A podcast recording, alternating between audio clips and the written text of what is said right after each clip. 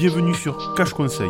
Le concept, en 3 minutes, je t'explique des notions financières, immobilières, crédit, prévoyance. Simplement, le but que tu puisses prendre en main tes finances personnelles. Je suis Nicolas Baraillé, cofondateur de la plateforme de pédagogie financière Nico.io. Allez, on y va. Bienvenue à tous pour ce nouvel épisode de notre podcast dédié aux finances personnelles. Aujourd'hui, nous nous aventurons dans un territoire fascinant mais parfois intimidant, l'investissement dans les startups. Au cours des dernières années, vous avez sans doute entendu des histoires de personnes qui ont investi dans des startups, pour ensuite voir leur investissement multiplié par 10, 100 ou même 1000. Cependant, l'investissement dans les startups présente également de sérieux risques. Aujourd'hui, nous allons explorer les bases de ce type d'investissement. Premièrement, qu'est-ce qu'une startup? En général, une startup est une jeune entreprise qui cherche à résoudre un problème d'une manière innovante et évolutive.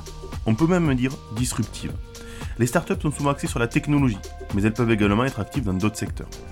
Avant d'investir dans une startup, il est important de comprendre le produit ou le service qu'elle propose, son marché cible, son modèle économique, sa stratégie de croissance et sa situation financière.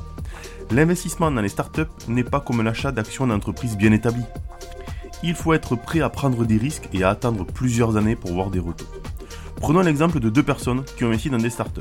Alice, a investi dans une start-up technologique qui a promis de révolutionner le monde de la musique en ligne. Elle a été séduite par l'enthousiasme des fondateurs et leur vision du futur. Cependant, après quelques années, la start-up n'a pas réussi à trouver son marché et a fini par faire faillite. Alice a perdu tout son investissement. Bob, quant à lui, a investi dans une start-up qui proposait une nouvelle solution de stockage en ligne pour des entreprises.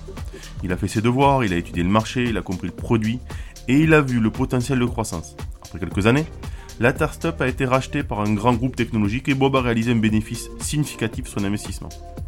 En conclusion, l'investissement dans les startups peut être excitant et potentiellement très lucratif. Cependant, il est essentiel d'avoir une bonne compréhension du marché, de la startup et des risques impliqués.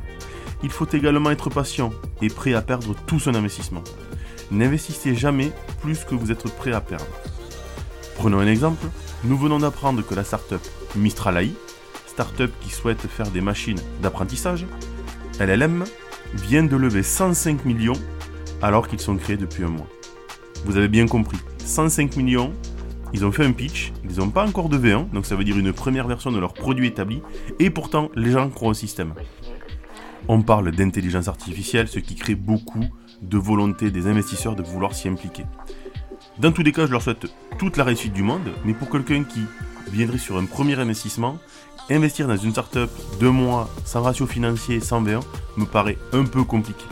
Voilà, c'est tout pour aujourd'hui. J'espère que cela vous a permis d'avoir un peu plus d'investissement et de notions d'investissement dans tout ce qui était les startups.